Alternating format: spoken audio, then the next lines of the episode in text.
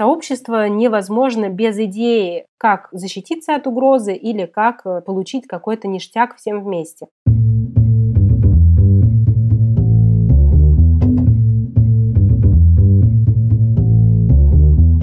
Привет, я Юра Агеев, и это 118 выпуск подкаста Make Sense.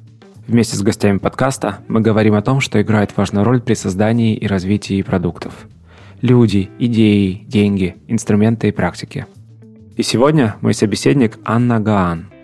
Мы поговорим о том, что такое сообщество, какие есть отличительные черты и обязательные элементы, что такое ядро сообщества и из кого оно состоит.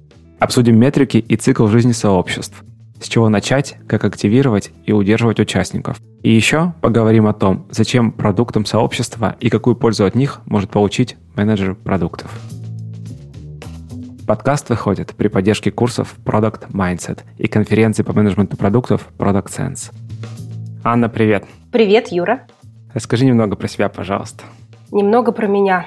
Много-много лет я занималась благотворительностью, филантропией, волонтерскими социальными проектами – и параллельно пробовала себя в предпринимательстве, в бизнесе. Э, была даже блогером, создала топовое сообщество в ЖЖ «Один мой день». И как-то вот параллельно все время, всю жизнь работала то с волонтерскими сообществами, то с корпоративными, внутрикорпоративными прежде всего. И осваивала интернет э, в те времена, когда это было еще совсем не модно. Вот, наверное, это немножко обо мне. Ну, а потом я создала компот. Что такое компот? Компот — это несколько сущностей, это целая уже группа компаний.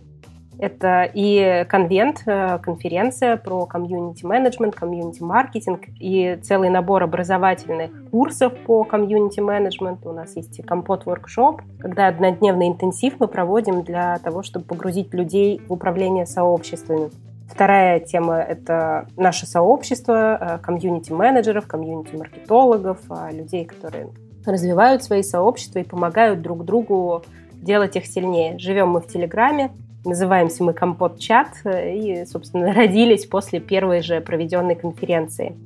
Есть еще и курсы по комьюнити-менеджменту в нетологии, есть mm-hmm. институт развития сообществ при Компоте, есть целая база знаний компотовская. Все это разные проекты, разные команды, разные люди. И вот сейчас мы готовим третий уже а, такой международный конвент, э, который в этом году впервые пройдет в онлайне. Мы, как и многие организаторы, были вынуждены да, перевести все в онлайн. И пробуем новую бизнес-модель фримиум. Это когда полностью проходит конференция бесплатно. Люди не платят за ее участие, но при этом платят э, за видеозаписи, если они хотят их получить. Это чек-листы, презентации спикеров, полезные материалы, методички – все это с нашими спикерами мы готовим заранее. И вот сегодня 13 октября, когда мы пишем этот подкаст, до конвента ровно месяц, 13 ноября у нас пройдет третий четырехдневный конвент на 40 спикеров, экспертов. Будет он называться «Сила комьюнити», про то, как с помощью сообщества можно менять мир, запускать продукты, сохранять бизнес, э, сохранять команду и быстро пересобираться, быстро адаптироваться к новым реалиям. Круто, круто. Вот если у нас сейчас удастся убедить э, людей в том, что комьюнити это и сообщество это полезно, не обязательно придут, добавим ссылку в описании. Слушай, в этом году действительно много чего в первый раз происходит. Э, ивенты многие первые в онлайн уходят. И вот где-то с начала года, помимо всех событий, конечно же, которые происходили, я все чаще в Твиттере долины Кремниевой начал замечать э, от инвесторов, от э, продуктов идею того, что я не знаю, насколько она на самом деле там, реально и вообще, но тем не менее, идея звучит так. Сначала постройте сообщество, потом начинайте делать продукт.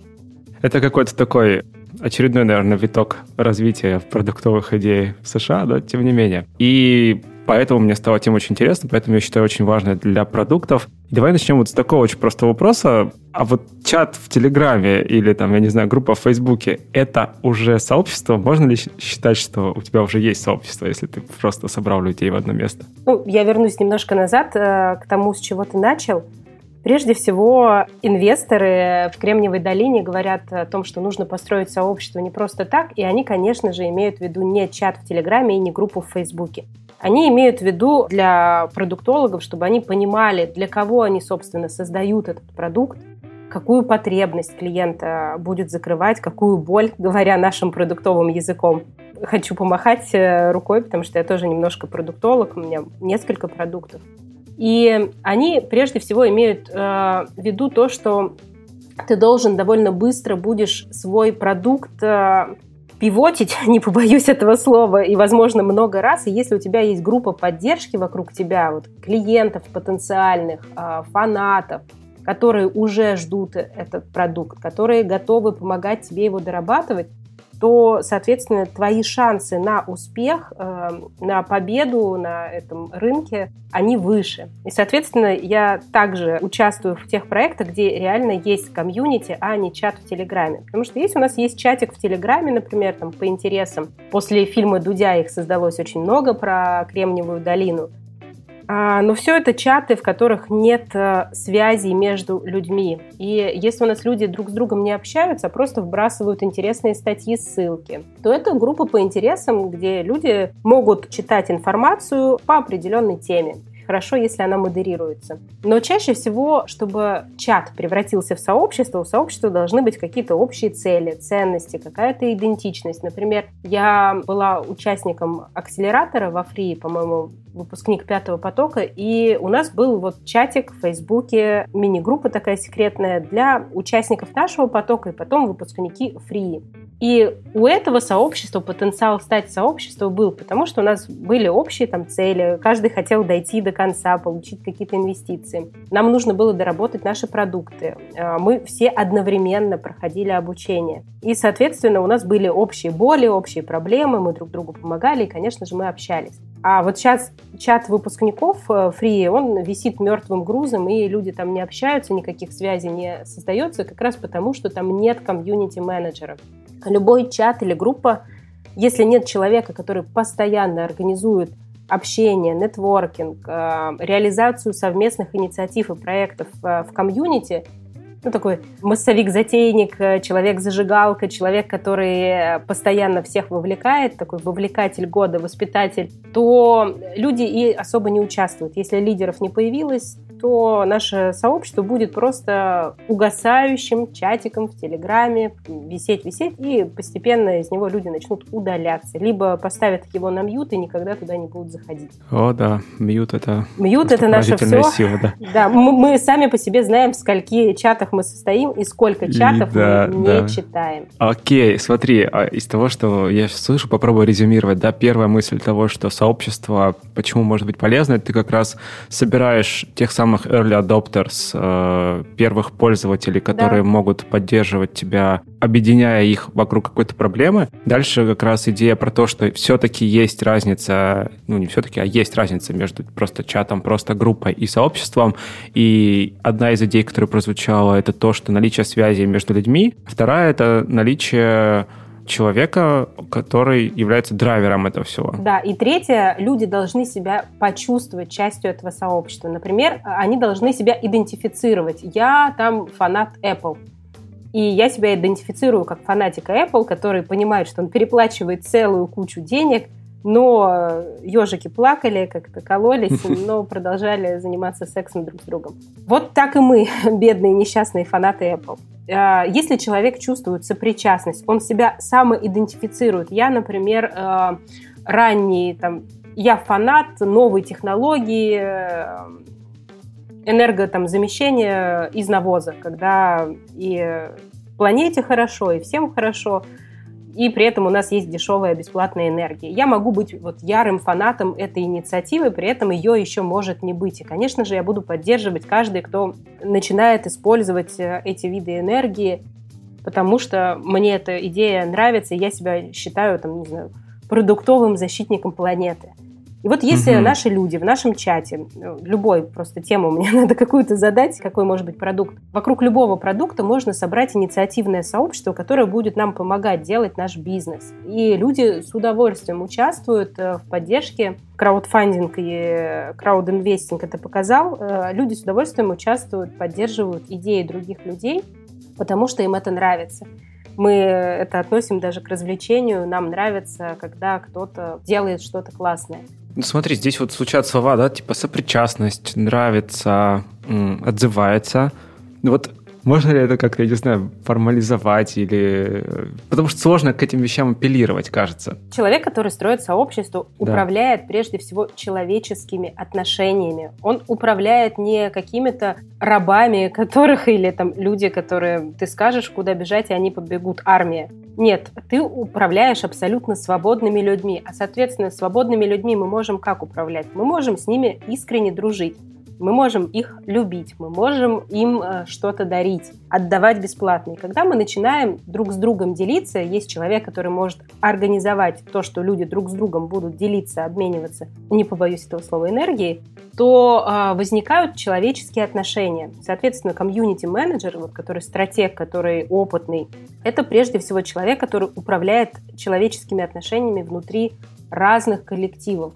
И людьми в интернете управлять э, в разы сложнее, потому что мы их не видим, мы никому не платим зарплаты, у нас нет э, самого сильного мотиватора материального, и мы можем управлять только эмоциями. Почему сейчас э, здорово процветает edutainment, э, направление обучения с развлечением, так и в комьюнити ты должен людей и развлекать, и вовлекать. То есть давать и пользу, но и давать эмоции сообщества, где есть только польза, но нет эмоций, они быстро разваливаются. Потому что невозможно потреблять пользу, например, ну, слишком долго. Тебе становится скучно. Ты идешь развлекаться, отвлекаешься и идешь куда-то в другое место. Поэтому для сообщества отличительными чертами будут наличие, прежде всего, человека-организатора. Он может быть mm-hmm. один, а может быть их несколько. Лучше, чтобы было несколько. Это комьюнити-менеджер, который регулярно работает над сообществом, поддерживает там порядок, ну, как хороший полицейский, плохой полицейский, кто-то должен прийти и забанить э, спамера, например, если это онлайн-сообщество. В офлайне кто-то должен вывести человека, который вдруг зашел не туда. И, конечно же, должны возникать инициативы и проекты внутри сообщества, которые делают сами люди. Например, конвент Компот, э, наш, э, нашу ключевую конференцию по сообществам, делает сейчас уже 35 волонтеров, только волонтеров-дизайнеров, которые рисуют картинки, у нас э, порядка 10 человек. Угу. Кто-то ведет наши социальные сети, кто-то пишет тексты, кто-то договаривается с блогером. Это огромное число людей из э, нашего сообщества. И они делают это абсолютно бесплатно, так же, как и все, кто работает над конвентом. Мы не получаем от него прибыли, он не коммерческий. Вот, вот эти люди в целом, да, вот когда мы готовились, изучали такие слова, как ядро сообщества, ну вот там ли, уже комьюнити-менеджер у нас прозвучал несколько раз, а лидеры, стратегии, и, собственно, есть ли какие-то обязательные участники сообщества, которые... Они, они понятно, что они всегда очень разные, но вот какой-то такой условно важный состав. Да. Какой хороший вопрос, Юр. Мой подход, он может отличаться несколько от подхода коллег, но я считаю, что пока у нас нет ядра, это людей, которые очень сильно вовлечены не просто в сообщество, лайкают, читают, комментируют, а людей, которые погружены именно в создание комьюнити. Если мы считаем себя единоличным, там, я создал сообщество, я тут главный, такие сообщества обычно быстро умирают, потому что даже у самого харизматичного лидера не так много фанатов. И группа фанатов одного человека никогда не превратится в сообщество, потому что все будут смотреть на лидера, ждать его какого-то указания – я очень рада, что те сообщества, которые я создаю, требуют минимального моего участия. Через 2-3 года они живут без меня, а мне как ленивому человеку это очень нравится, потому что это энергосберегающая технология для самого лидера. И когда у тебя есть ядро, яркие люди, которых ты поддерживаешь, которые очень сильно вовлечены и очень сильно хотят построить это самое комьюнити, а самое главное – у них есть довольно много выгод от того, что они это сообщество строят, тогда мы получаем соратников, не наемных сотрудников, которым мы платим деньги, а прямо соратников, сторонников, которые над этим сообществом работают вместе с нами. И, соответственно, это лучше, чем одна голова, когда у тебя много голов, у тебя более классная стратегия по развитию сообщества появляется. Нельзя делать сообщество без людей, а именно ядро — это твои ближайшие сторонники, люди, которым ты доверяешь, люди, у которых есть компетенции, люди, которые, самое главное, очень хотят, чтобы это комьюнити существовало, и они точно знают, зачем оно им нужно, вот тогда у нас появляется уже основа для живого сообщества, которое переживет нас самих. Ну, а лучше делать сообщество на века, потому что человеческие отношения, они, к сожалению, выстраиваются месяцами и годами. А в сообществах все строится на доверии, так же, как если мы создаем продукт, э, мы должны э, получить доверие нашего потребителя. И он не будет нам доверять с первого рекламного объявления. Пройдут годы, прежде чем он станет нашим постоянным клиентом, постоянным фанатом. Вот в сообществах все то же самое. Нам нужно время, чтобы прожить какое-то время с этими людьми, э, с нашим ядром, и тогда люди автоматически потом все, что мы делаем, они дарят нам это доверие, потому что мы внутри одного комьюнити. Каждый новый продукт, создаваемый нами, будет пользоваться автоматическим принятием, как угу. нам показывает бизнес-модель того же Apple. А откуда берется это ядро? Ядро мы всегда собираем поштучно, сами, ручками идем, общаемся, ищем лидеров мнений, э, дружим, собираем своих друзей. Почти всегда это наш ближний круг, наши друзья. Угу. Либо самые, если мы создали чатик и увидели, что там пришло несколько очень ярких людей, то надо с ними не соревноваться, кто здесь больше лидер, а наоборот э, поддерживать, поддерживать. их, угу. да, поощрять это самое лидерство, давать им внимание, признание, благодарность и вовлекать их, привлекать к принятию решений. Тем самым мы формируем ядро нашей игры или нашего продукта. Люди, которые лучше всего знают наш продукт, как пользователи, например. И мы делаем их прямо публичными экспертами по нашему продукту, э, либо по нашему комьюнити. И тем самым даем им благодарность, э, получая в ответ их доверие, их благодарность, потому что это, я говорила, всегда про обмен энергией. Чем больше мы друг другу даем, тем больше э, мы делимся.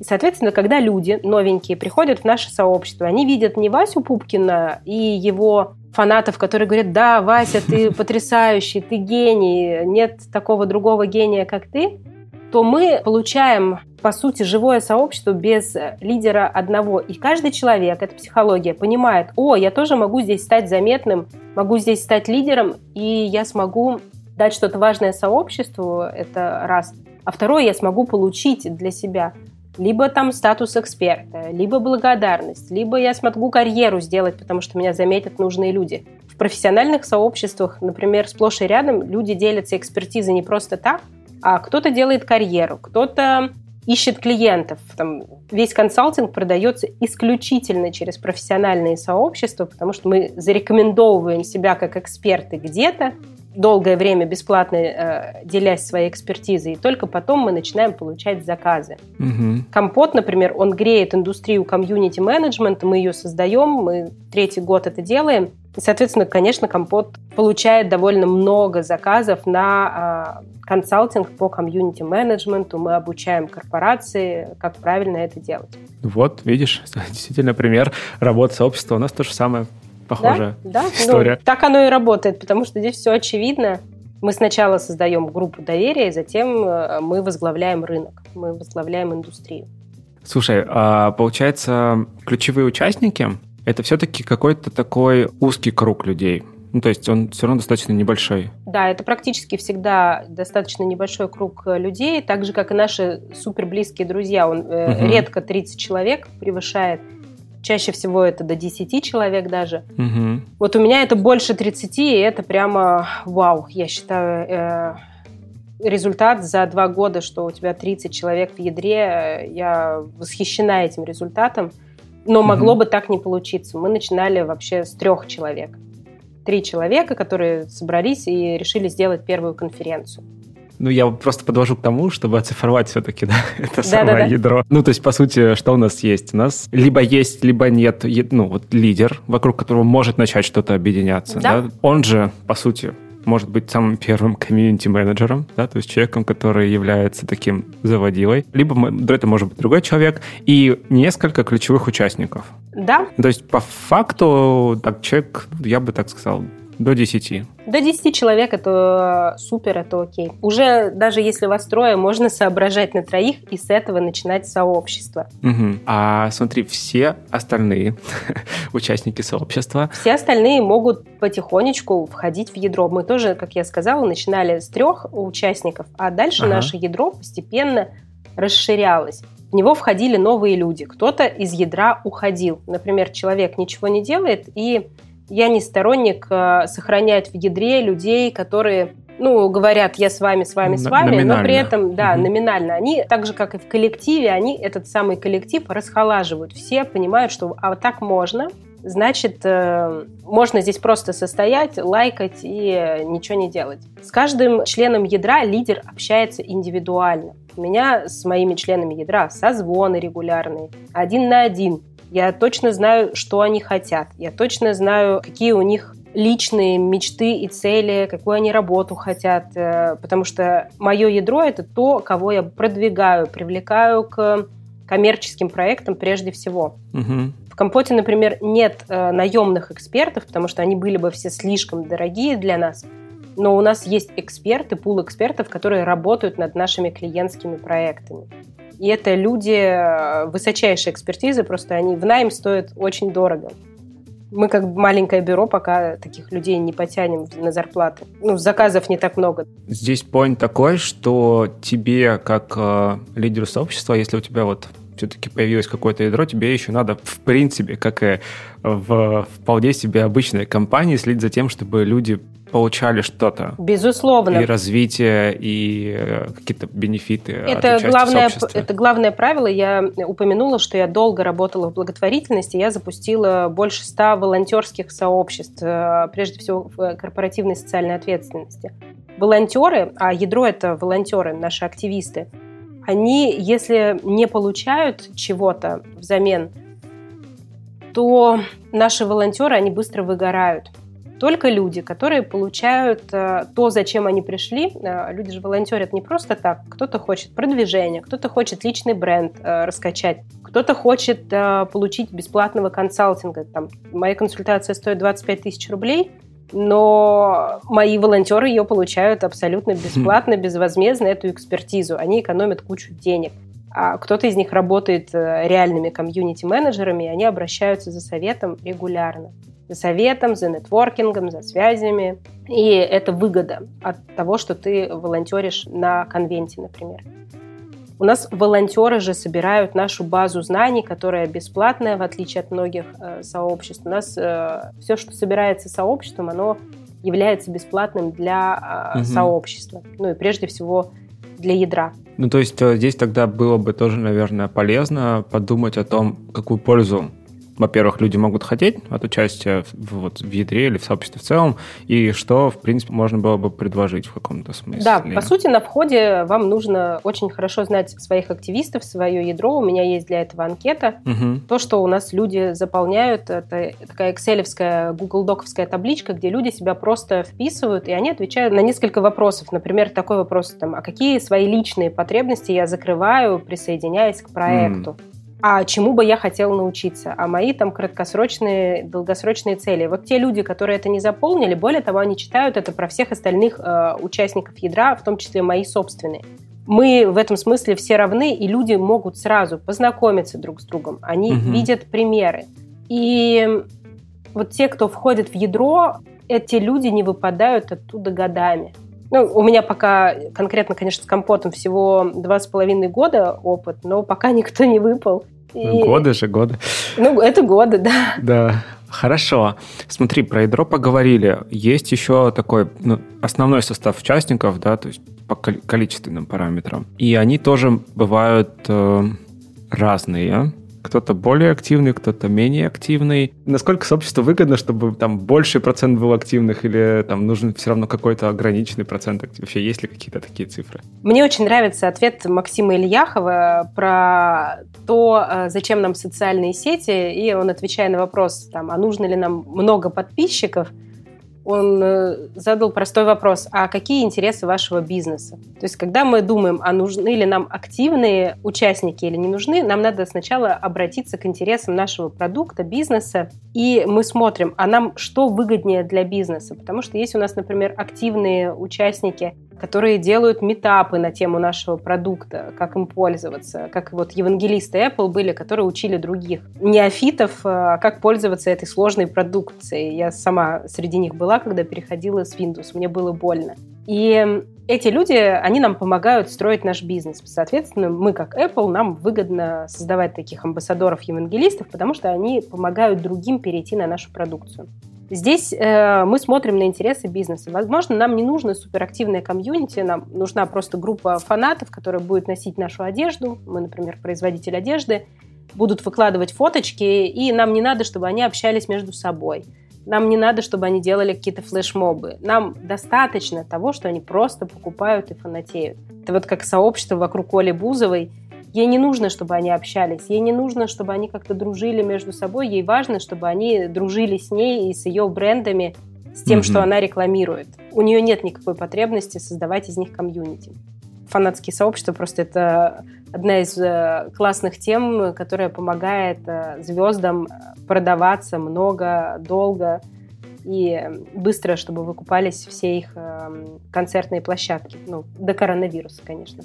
Ну да. В общем, тема такая, что нам нужны лидеры, какое-то количество их, и желательно, чтобы это было не меньше трех сильных лидеров внутри сообщества, потому что когда один выпадает, там, не знаю, вышел замуж, а, родил ребенка, просто заболел, чтобы сообщество постоянно двигалось и постоянно жило, нужно, чтобы лидеров было несколько. Как минимум там 1% от сообщества. Нам нужны комьюнити-менеджеры, это люди, которые регулярно работают над сообществом.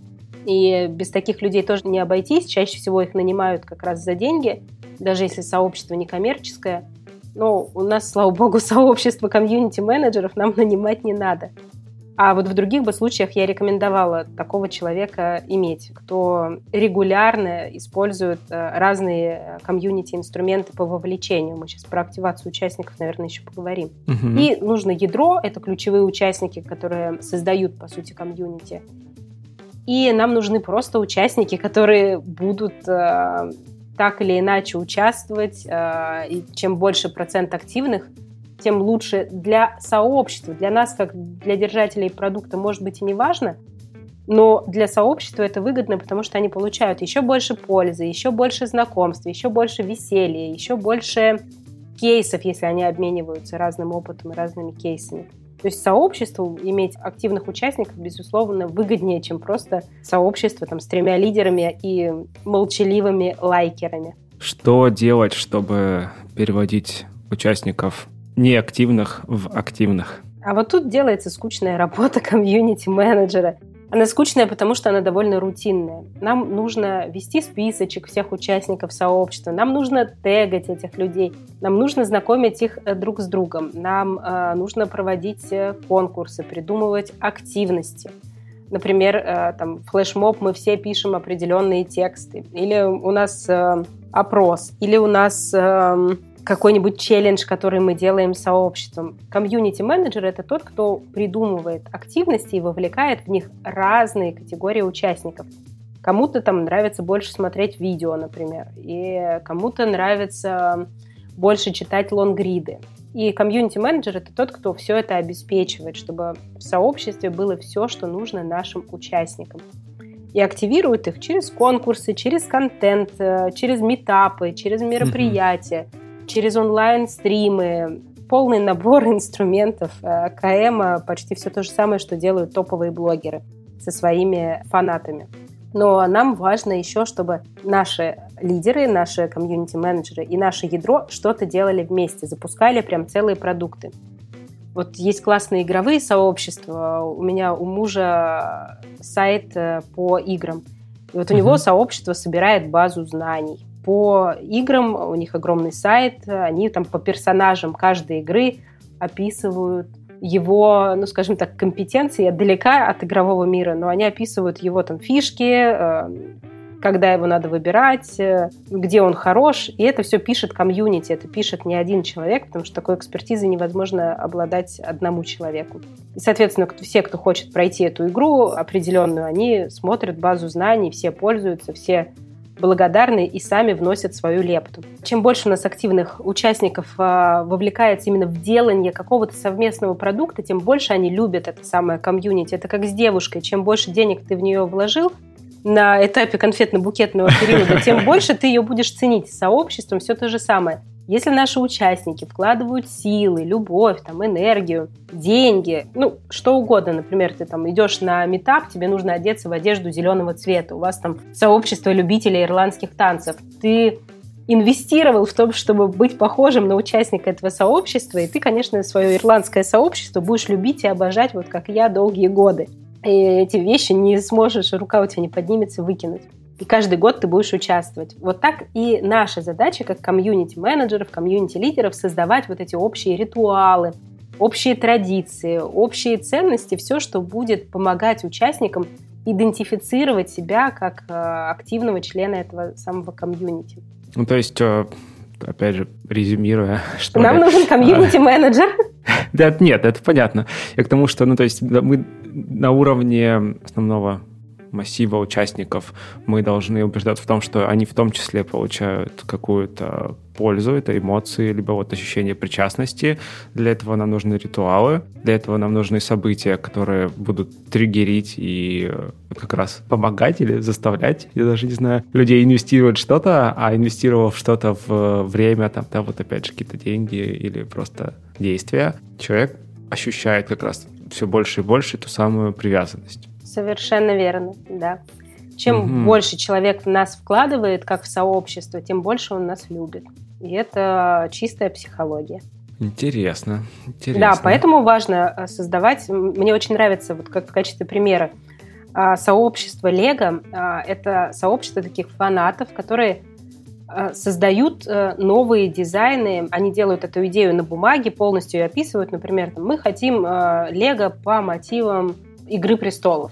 И э, участник сообщества должен набрать 10 тысяч голосов на сайте Лего, чтобы они стали выпускать этот новый конструктор. Ну, разработали, инвестировали в это и наладили выпуск. Тем самым своих покупателей Лего вовлекает, во-первых, там, ну, в КАЗДЕФ, а нужен ли такой конструктор, э, потом в его популяризацию, потому что эти люди, они рассказывают в своих социальных сетях, говорят, слушайте, надо поддержать, надо вот налайкать 10 тысяч, чтобы этот конструктор выпустили.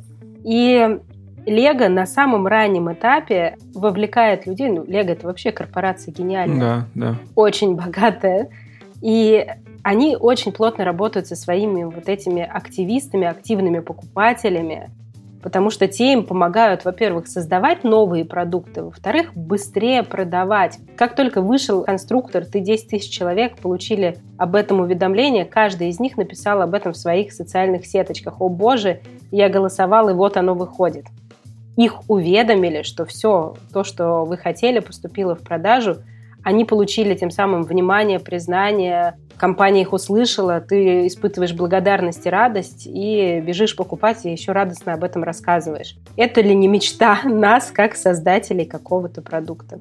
Ну, это круто. По сути, они берут на себя, сообщество берет на себя такой, в каком-то смысле, инструмент discovery продукта, да? Да, да, именно. Это такие взаимные обязательства, когда мы говорим, да, мы для вас это сделаем, но с вас там тоже кое-что надо, чтобы это получилось. Это такой негласный социальный договор, между клиентами э, Лего и создателями Лего. И они, каждая сторона, что самое классное, этот э, договор выполняет. Понятно, что некоторые виды продуктов, которые они так выпускали, они ну, снимались с продажи, потому что все-таки не достигали коммерческого успеха. Но Лего все равно продолжает экспериментировать. Выигрыши ну, все равно да. больше, да. Да, да, да, да, такой. Угу. Почему, почему нет? Это же в каком-то смысле бесплатный э, отдел Research and Development. Абсолютно. Тестирует все это. Окей. Смотри, тогда хочется еще поговорить про метрики успешности сообщества. Есть ли вообще они, можно ли оцифровать само сообщество? Угу. И вот сейчас пример с Lego был очень хорошим, да, то есть пользу от сообщества для компании слэш продукта. Все зависит от самого сообщества. У каждого сообщества метрики разные. Например, там бизнес-клуб Атланты, а, где в районе, там, не знаю, 100-200 человек всего состоит, они состоят платно, у них одни метрики, например, там, продление платного членства на следующий год. Угу. Или там количество посещенных мероприятий нашим э, членам. А, потому что если у нас участник просто заплатил взнос, но нигде не участвует, нам такой участник, скорее всего, не нужен, потому что вероятность того, что он продлит членство, стремится к нулю. И он нам, как юнит, который приносит нам прибыль, не так выгоден. И он и пользы не, не дает другим участникам сообщества из-за того, что не участвует в нем. А в этом смысле нам выгодно, когда члены сообщества участвуют в наших мероприятиях, они рассказывают о сообществе, они Я пытаюсь сказать, что оцифровать очень сложно. Это как э, давайте оцифруем э, ваши отношения с вашим мужем. И ты так, ага, свиданий было в этом году четыре, цветы подарил два раза на день рождения и на Новый год, к маме съездили пять раз. То есть в каждом э, сообществе метрики будут свои. Что меряем мы в профессиональном сообществе комьюнити-менеджеров? Мы меряем прежде всего количество активных участников э, сообщества и работаем над тем, чтобы количество активных членов и прежде всего ядра прирастало, потому что именно ядро дает профессиональный контент для развития комьюнити. А для нас появление там, новых подкастов, новых блогов на тему комьюнити-менеджмента, потому что все это греет рынок, а мы это яро поддерживаем, и для нас это новые прям а, члены команды, ядра. Это все пиарится максимально внутри комьюнити.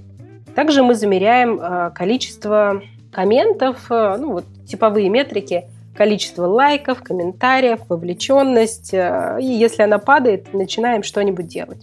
Угу. Количество ивентов, которые мы сами провели, и, соответственно, какое количество людей в них участвуют, растет это количество или падает. Мы при этом понимаем, что там есть нюансы типа пандемии, которые вносят существенные коррективы, и этот год не похож ни на один э, предыдущий. Здесь все совсем иначе э, в этом году стало. Ну и, соответственно, нам нужно мерить конкретное комьюнити, выстраивать метрики только для него. Это engagement rate, э, уровень вовлеченности, количество UGC-постов, например, мы можем в каких-то э, сообществах померить. Но беспокоиться, когда метрика меняется в ту или иную сторону, тоже не стоит, потому что мы должны понимать, а что происходит сейчас в мире, что происходит сейчас в жизни участников нашего комьюнити. То есть, mm, если, например, ну, случилась пандемия, быть... а количество да, да, да. рекламного контента вдруг снизилось где-то, то ну, мы не будем сильно по этому поводу беспокоиться, потому что мы понимаем, блин, люди сейчас заняты другим. И мы в сообществе, там, например, говорим, а кто как защищается, у кого какой контент сейчас в сообществе готовится, ну и как вы помогаете людям там, пережить э, этот самый коронавирус. Ну, это интересно, да, то есть сообщество все-таки может быть не самым главным в жизни людей, и они могут временно из него выпадать, например, опять же, а потом возвращаться или не возвращаться. Совершенно верно. У нас многие действительно болеют сейчас. Э, даже члены ядра, к сожалению, кто-то подхватил коронавирус, кто-то просто болеет сезонным гриппом, и мы понимаем снижение там, вовлеченности. При этом вовлеченность, когда мы готовим конвент, она такая, которую не стоит ждать в другие периоды. У нас сейчас большой mm-hmm. важный проект – все сообщество в нем участвует, и мы не можем ждать такого же уровня вовлеченности спустя там пару месяцев. Ну, просто потому что люди на таком э, интенсивном... Есть более интенсивные э, уровни вовлеченности, когда вы что-то делаете вместе. Но важно, как и на работе, давать людям выдохнуть, отдохнуть и не пытаться их вовлекать 24 на 7. Они просто сбегут. Ну, потому что тебе нужно, чтобы сообщество приносило тебе удовольствие, кайф, счастье, отдых, э, общение, развитие, а не только много скучной пахоты.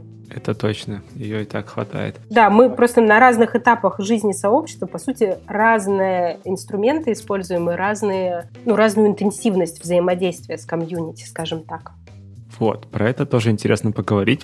Интересно, конечно, начать с запуска. И когда, по-моему, в прошлом году начинал читать книгу «Очерки неформальной социотехники», не помню, кто автор, но там была такая идея, я, к сожалению, не дочитал до конца, но начало прочитал, что сообщество обычно начинается с какого-то события.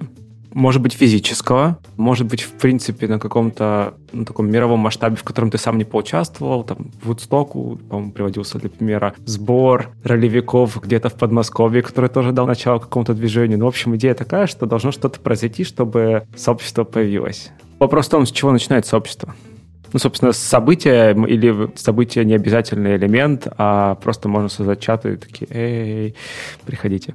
Мне кажется, это написал Михаил Кожаринов, очерки э, социотехники. Угу. Знаю этого автора. Старый такой эксперт, ну, старый не в смысле возраста, а уже опытный эксперт по клубам и сообществам. Не всегда у нас сообщество начинается с мероприятия, хотя э, если нам нужно создать что-то с нуля и нет никакой особой боли, например, сообщество обманутых вкладчиков, ну какой у них ивент, какое мероприятие, им ничего не нужно, у них случилось трагическое... Они уже, да. У них случилось трагическое событие, не у всех одновременно, например, и они так или иначе быстро ищут выход. Вот когда у нас случается какая-то беда, там э, ты пережил Норд-Ост или Беслан, ну, тоже, можно сказать, у них случился некий ивент, угу. ну, не всегда радостный. Когда происходит что-то э, травмирующее, мы быстро сбиваемся в комьюнити для того, чтобы э, защититься, пережить это. Вместе мы сильнее. Мы, наверное, отойдем к мотивациям вообще, почему люди собираются в сообщество. Первое – это страх. Мотив самый большой – самый сильный мотиватор для объединения еще со времен там, племенного строя, когда мы объединялись в общины, потому что так было проще пережить зиму, а, проще воспитывать детей, и не то чтобы люди все друг друга сильно любили, но так э, они могли выживать. И страх самый сильный мотиватор людей к объединению. Страх чего-то не получить или страх что-то потерять, э, это все то же самое. Второй мотиватор – это вместе чего-то получить, какую-то заветную плюшку, какое-то большое mm-hmm. э, кайф, желание, это там обучение, это развитие, это сделать карьеру. Это, например, жилищные кооперативы, когда ты вступаешь, платишь взносы, и сначала там квартира покупается одному человеку, потом второму, потом третьему, и так вот последовательно. Вы вместе можете помочь друг другу исполнить свою отдельную мечту. Там каждый получит жилплощадь или вот эти все пирамиды MLM-овские, они же тоже про то, что давайте вместе заработаем денег. Правда, верхушка часто сбегает э, с накопленными э, деньгами.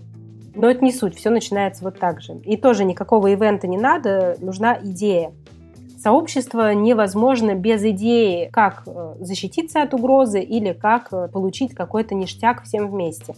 Третье, из-за чего люди вообще могут объединиться в комьюнити, это основа, это какое-то единое пространство. Вот если нас закрыть 10 человек в одной комнате, через неделю, хотим мы не, не хотим, мы станем сообществом. Если мы вдруг оказались в одной корпорации, на нас так или иначе влияют общие правила, общий распорядок, общие цели компании, и мы потихонечку формируем корпоративную культуру. У нас есть э, свой язык, свой стиль, и каждый из участников этого комьюнити, он потихонечку ну, опыляется ценностями компании, скажем так. Если же у нас нет этого, то нам приходится чуть сложнее. И, безусловно, нас объединяет уникальный опыт. Например, сильное травматическое событие, которое мы пережили, я упоминала уже э, теракты, либо сильное позитивное какое-то событие, Например, мы были вместе на какой-то классной свадьбе или на классной вечеринке. И мы к этим людям испытываем позитивные эмоции и mm. такое базовое доверие. Либо мы там в пионерский лагерь съездили, и у нас друзья оттуда, и мы вообще... Это уникальный опыт, не тот, который мы переживаем еже ну, ежедневно, еженедельно, он уникальный настолько, что зафиксировался в нашем э, сознании, в нашем мозгу, как некая какая-то уникальная штука. И люди, с которыми мы это пережили, для нас становятся своими. То есть есть наши, а есть все остальные. Вот так работает психология. И здесь вообще не обязательно, был у нас при этом ивент какой-то, не было. Но угу. если мы хотим искусственно начать создавать сообщество, мы можем делать вот этим вот уникальным опытом, этим уникальным событием как раз свой ивент. Мы, собственно, компот так и сделали. Потому что нужно было с чего-то начать, нужно было вовлечь. И первое, что мы сделали, мы сделали три конференции за октябрь 2018 года, там вот, кстати, 13 октября 2018 года прошел первый конвент Компот, э, его первая конференция про сообщество в интернете. И это классное, сильное мероприятие, которое объединило там сразу 200 человек, участвовали в первом конвенте. Тем самым они дали нам э, первых членов ядра, первых вовлеченных. Э, от этого все и началось. Но ивента может и не быть. То есть угу. главные мотивы это страх, желание, э, там, мечта, пространство и приключения. Это всего четыре базовых мотивации для объединения в комьюнити. Их не так много, их легко запомнить. Если мы осознанно начинаем вот это формировать, мы можем этим управлять. Ну вот все-таки тогда этапом создания да, все-таки вот что является, какой момент? Ну, то есть, если это вот искусственная попытка создать сообщество, это может быть как раз ивент, а если уже и так была потребность вот это все, то это какой-то этап объединения, озвучивания идеи или что это? Когда нам нужно создать сообщество искусственно, у нас э, есть базовые этапы, жизненный цикл сообщества. Это зарождение, становление, зрелость и угасание. Ну, почти как в продукте. Все начинается со старта, и мы формируем комьюнити маленькое, вокруг маленькой идеи, конкретной очень. Не размытого, давайте мы объединимся все, э, будем менять мир, там, э, спасем планету от мусора. Это очень сложно. Люди в больших идеях, они сразу их не понимают и не стремятся теряются. там участвовать. Угу. Они теряются, типа, а делать-то что будем? И когда ты собираешь людей, типа, у меня есть друг просто Денис Старк, а, он основал сообщество «Мусора больше нет» э, из Санкт-Петербурга парень. Что он сделал? Он вышел в свой двор, э, увидел там мусор, парень программист был. Он такой, блин, что-то грязно, и он вовлек свой подъезд в уборку двора. Mm-hmm. Затем ему понравилось, он такой, ой, было грязно, стало чисто, класс, э, надо сделать еще что-то. И он этот же самый подъезд говорит, а, чуваки, а давайте мы еще что-нибудь сделаем. Еще уберем Уби- что-нибудь. Еще уберем еще что-нибудь, лес. Там парк, потом лес. И вот так он начал формировать ядро. То есть первый совет при зарождении нам надо во что-то маленькое и конкретное вовлекать. Не вот в это размытое, давайте увеличим зарплаты комьюнити-менеджеров на 50 тысяч рублей там в каждой позиции.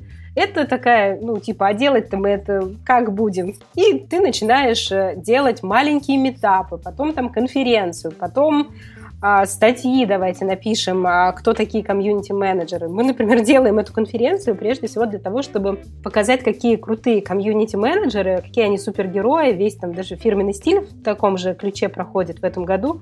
Потому что это люди, которые реально спасают сейчас компании от развала, от кризиса. Они работают с клиентами, они работают э, с лидерами мнений, они работают а, внутри корпорации, сохраняя как бы мотивацию персонала, их сплоченность, потому что это такие люди, которые управляют отношениями человеческими.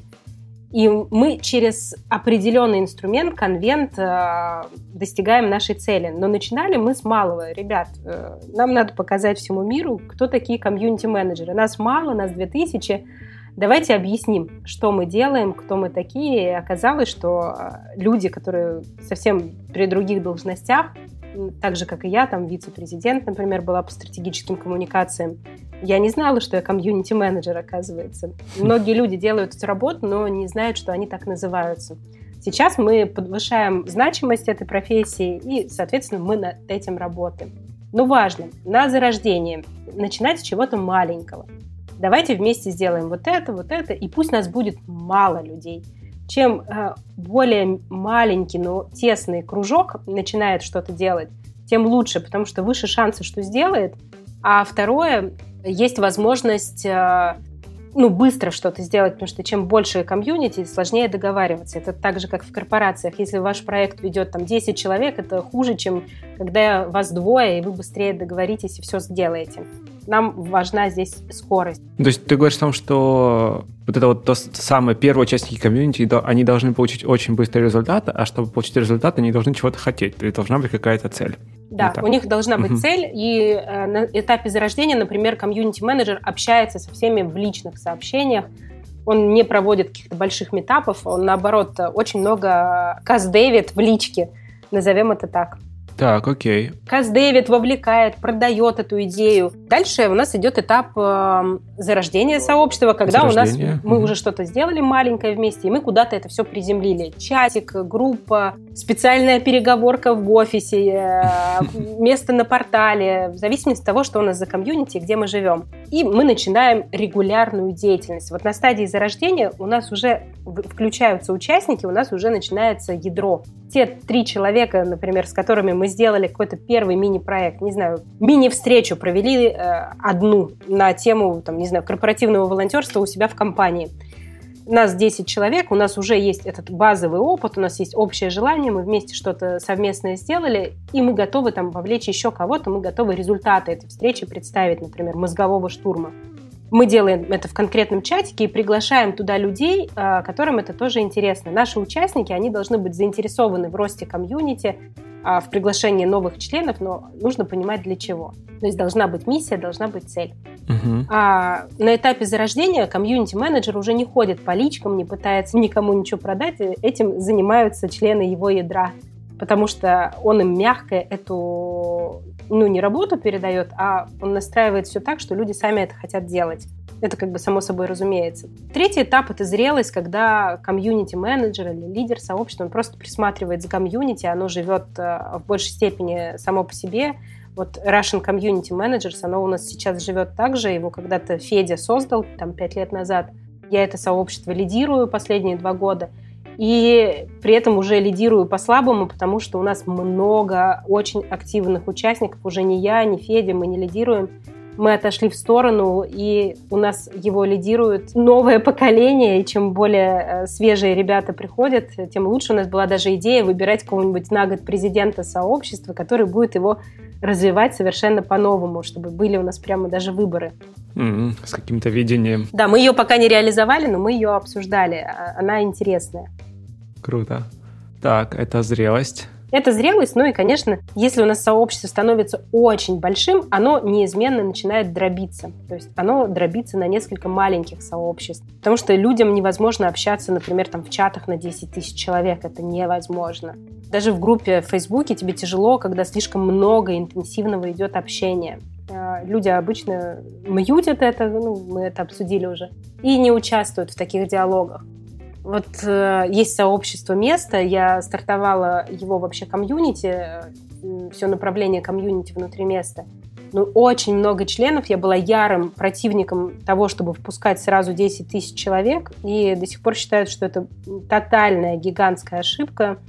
Я как КМ голосовала против но я была в меньшинстве. То, что впустили сразу много народу, люди увидели огромное количество вот этого общения, где все пытались говорить только про себя, э, рассказывать, кто чем занимается, и они не слушали друг друга, и, соответственно, общение сейчас, э, по сути, идет очень мало потому что сразу впустили много, не сформировали, не прошли стадию зарождения, mm. становления, и у нас и зрелости нет, сразу какой-то идет распад. Люди приходят один раз, э, смотрят, вау, тут слишком много публикаций, не-не-не, я так не хочу. А когда ты впускаешь одновременно 10 тысяч человек, конечно, каждый хочет рассказать о себе. Но не каждый может прочитать 10 тысяч Это постов правда, да. про кого-то. Тебе после Зачем? даже ты про 20 человек прочитал, и тебе уже не интересно про всех остальных, у тебя уже глаз замылился, и ты такой, ой, нет, мамочки, я такого не прочитаю никогда. То есть это неэффективно.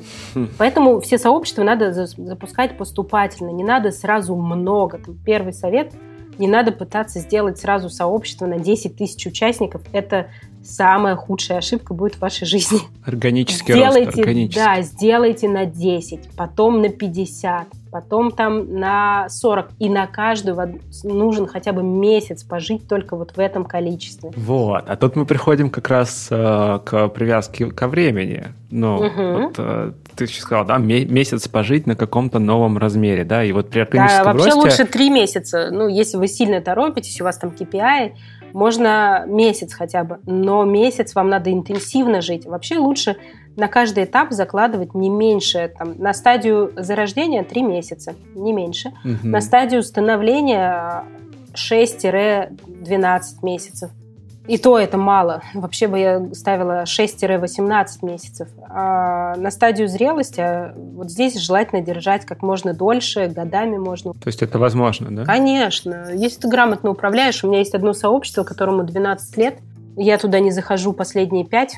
Это сообщество «Один мой день» в живом журнале. Просто для меня ЖЖ сдох в 2015 и я отключилась. Но при этом сообщество продолжает писать э, посты в формате «Один мой день». Это такой э, прародитель Инстаграма, я его называю. Когда люди рассказывают об одном дне из своей жизни в фотографиях от момента пробуждения до момента засыпания.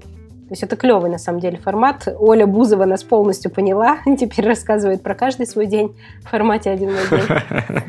А, но прикол был в том, что мы стали мега популярными, заняли первую строчку в рейтинге ЖЖ и 6 лет ее возглавляли. Весь этот рейтинг. Получили много премий как самое читаемое сообщество Рунета. Угу. И получается, что сообщество И сообщество живет да. до сих пор, люди до сих пор публикуют посты, а самое главное, рекламодатели приходят и покупают там рекламу. Угу. Вот, вот это меня продолжает удивлять, э, но я радостно реагирую на это. Просто стоимость рекламы сейчас гораздо ниже, чем она была там, в пик расцвета времена, ЖЖ. Да, представляю. Суть в том, что если ты грамотно все настроил, твое сообщество может жить без тебя годами, а ты можешь получать э, с этого и прибыль, и выгоды, и ну, какие-то свои там преференции, бонусы, награды угу. э, почетные. Можно ли реанимировать сообщество, которое уже существовало какое-то время, угу. а потом угасло, да, вот прошла все четыре стадии, и так получилось, что оно, может быть, или распалось, или же просто ну, потеряло свою активность. все очень просто. Эм, я отдельно про это подробно рассказываю в нашем э, курсе комьюнити-менеджер в нетологии. Product placement, такая минутка рекламы. Но суть в том, что можно пересобрать сообщество. Это сложнее, чем сделать с нуля. С нуля всегда создавать проще. Потому что когда ты делаешь что-то на обломках предыдущего опыта, тебе нужно будет закрывать некоторые боли, э, там, проблемы, которые у вас были. Но э, это вполне возможно. Просто тебе нужно будет пересобрать, э, создать отдельный чатик, забрать туда всех адекватных, не звать неадекватных, тот, кто, например, развалил комьюнити или там... Э, тебе нужно придумать, ради чего вам стоит собраться снова. И ты начинаешь это формировать как будто новое комьюнити, но при этом опираясь на весь предыдущий опыт и убирая те элементы, которые вредят сообществу. Ну, то есть, по сути, ты параллельную ветку такую... Как ты, да, открываешь новую ветку, параллельненько, по-тихому все пересобираешь. Ты говоришь, о, э, я, например, пересобирала ядро в нескольких сообществах несколько раз, э, и каждый раз э, это было болезненно, но оно того стоило, потому что пересборка нам необходима и в наших рабочих проектах, и в наших сообществах, тем более. Иногда она назревает, прям назревает, назревает. И это все такая политика.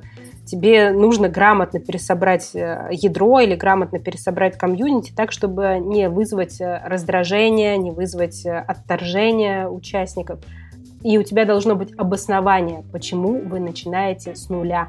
Или почему вы начинаете сначала. Или почему там не взяли Васю Пупкина. Ну, это, кстати, к вопросу, да, вот той цели, о которой мы говорили. Да, у вас должна быть, быть какая-то задача, цель, которую невозможно и видение, достичь. получается, да. Да, и тебе нужно как лидеру это видение дать. Если ты его не дал, не надо начинать. Круто. Ну, то есть нет смысла в этом. Круто.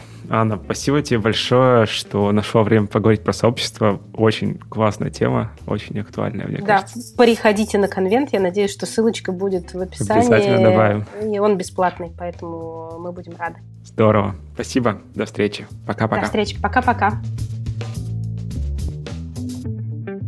Итак, в этом выпуске подкаста Make Sense вместе с Анной Гаан мы поговорили о том, что такое сообщество – какие есть отличительные черты и обязательные элементы, что такое ядро сообщества и из кого оно состоит. Обсудили метрики и цикл жизни сообществ, с чего начать, как активировать и удерживать участников. И еще поговорили о том, зачем продуктам сообщества и какую пользу от них может получить менеджер продуктов. Подкаст выходит при поддержке курсов Product Mindset и конференции по менеджменту продуктов Product Sense. Если вам понравился выпуск и вы считаете информацию, которая прозвучала полезной, пожалуйста, поделитесь ссылкой на выпуск со своими друзьями, коллегами, знакомыми. Ставьте лайки и оставляйте комментарии в сервисах, где слушаете подкаст. Это поможет большему количеству людей узнать о том, что он существует. Это был 118 выпуск подкаста Make Sense и его ведущий Юра Агеев. Спасибо, что были с нами. До следующего выпуска. Пока.